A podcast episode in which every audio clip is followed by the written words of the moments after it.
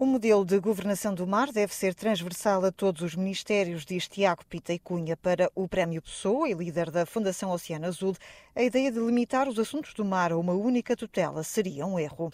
Para mim, é um erro encapsular o mar numa tutela política administrativa. O mar deveria ser objeto de uma política transversal e depois haver os protagonistas das diferentes tutelas que compreendam as zonas azuis das suas tutelas. E por isso sempre achei que o Ministério do Mar nunca resultou em Portugal. E na verdade não resultou, porque nós também tivemos as experiências dos anos 80. Uh, Melancia foi Ministro do Mar, Azevedo Soares foi Ministro do Mar, e, e o mar foi sempre o Ministério de um setor. O Ministério ou dos Portos e dos Transportes, ou é o das Pescas, em ou da Ciência do Mar, em função do perfil do Ministro. Nós não devemos ter o Ministério do Mar, porque também não temos o Ministério da Terra nem o Ministério da Lua. Eu acho que até é altamente insultuoso para o mar ter um Ministério. Que nós precisamos é ter um Ministério da coordenação dos assuntos do mar. Nós precisamos é de coordenar os assuntos transversais. O que nós precisamos é que haja uma espécie de ideia de conjunto e englobante do impacto que todas as tutelas têm no mar. Para que o, o, o, digamos assim, o titular da pasta, da tutela, não decida coisas sobre o mar em função dos outros setores, por exemplo, da sua tutela. Ou seja, aquilo que me parece fundamental, efetivamente, é haver uma coordenação dos temas do mar. Se este governo o decidiu fazer através do Ministro da Economia, eu acho bem.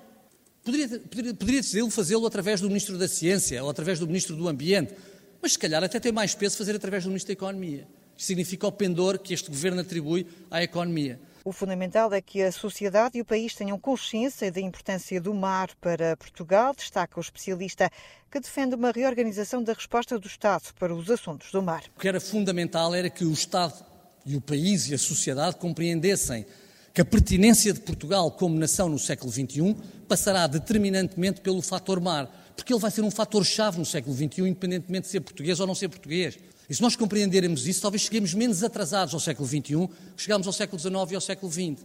Nós temos aqui até uma hipótese de irmos à frente. Isto significaria que teríamos de ter traduções em muitos capítulos. Na esfera do Estado, teríamos de ter um, eh, digamos assim, um, um aparelho de Estado completamente diferente daquele que existe para a área do mar. Teríamos de ter, se calhar, uma marinha de guerra com dimensões muito diferentes daquela que temos. Se calhar, que fosse o principal eh, braço eh, das Forças Armadas, face à nossa geografia. Eh, na esfera da ciência, se calhar ainda poderíamos ter uma ciências do mar, investigações mais coordenadas, mais articuladas. Na esfera privada, poderíamos ter muito mais investimento na área do mar e muito mais grupos económicos a começar a investir na área do mar. Notam-se diferenças. Nota-se que há uma aproximação, há uma evolução. Mas, efetivamente, digamos assim, há que começar a, a retirar estes atributos. Eu acho que um país que não pode ir a todas, tem de escolher aquelas que fazem a diferença, aquelas que lhe dão especificidade. No fundo, de alguma maneira, é como diziam os grandes marketeers já nas últimas décadas, que é differentiate or die.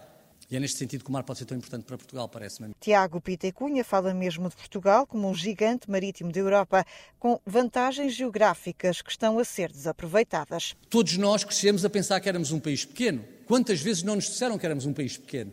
Quantas vezes os nossos decisores políticos não nos dizem que somos um país pequeno? ou não nos disseram no passado.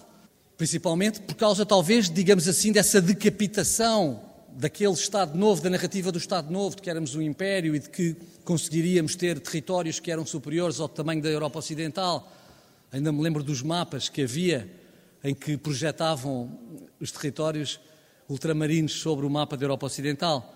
Mas nós não somos um país pequeno se pensarmos que, de facto, em área submersa, somos um dos maiores países do mundo. Somos verdadeiramente na Europa o único gigante marítimo acompanhado da Noruega.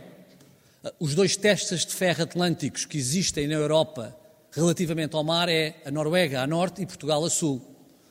Nós temos uma zona económica exclusiva que tem quase 2 milhões de quilómetros quadrados, que seguramente nos colocaria num G20 do mar, se houvesse um G20 para o mar, que é, para terem um pouco uma ideia, grande em qualquer parte do mundo, a nossa zona económica exclusiva é dois terços do tamanho da zona económica exclusiva da Índia, que é um subcontinente.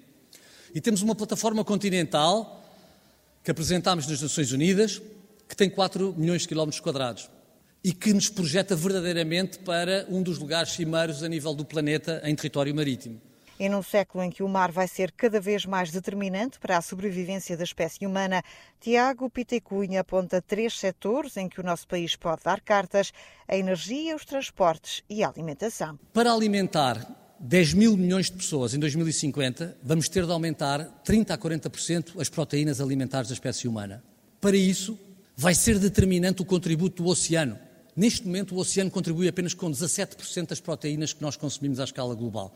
Vai ser fundamental evitar continuar a produzir proteínas com uma agricultura business as usual, porque ela é altamente carbonizadora e porque nos vai impedir de cumprir as metas de Paris.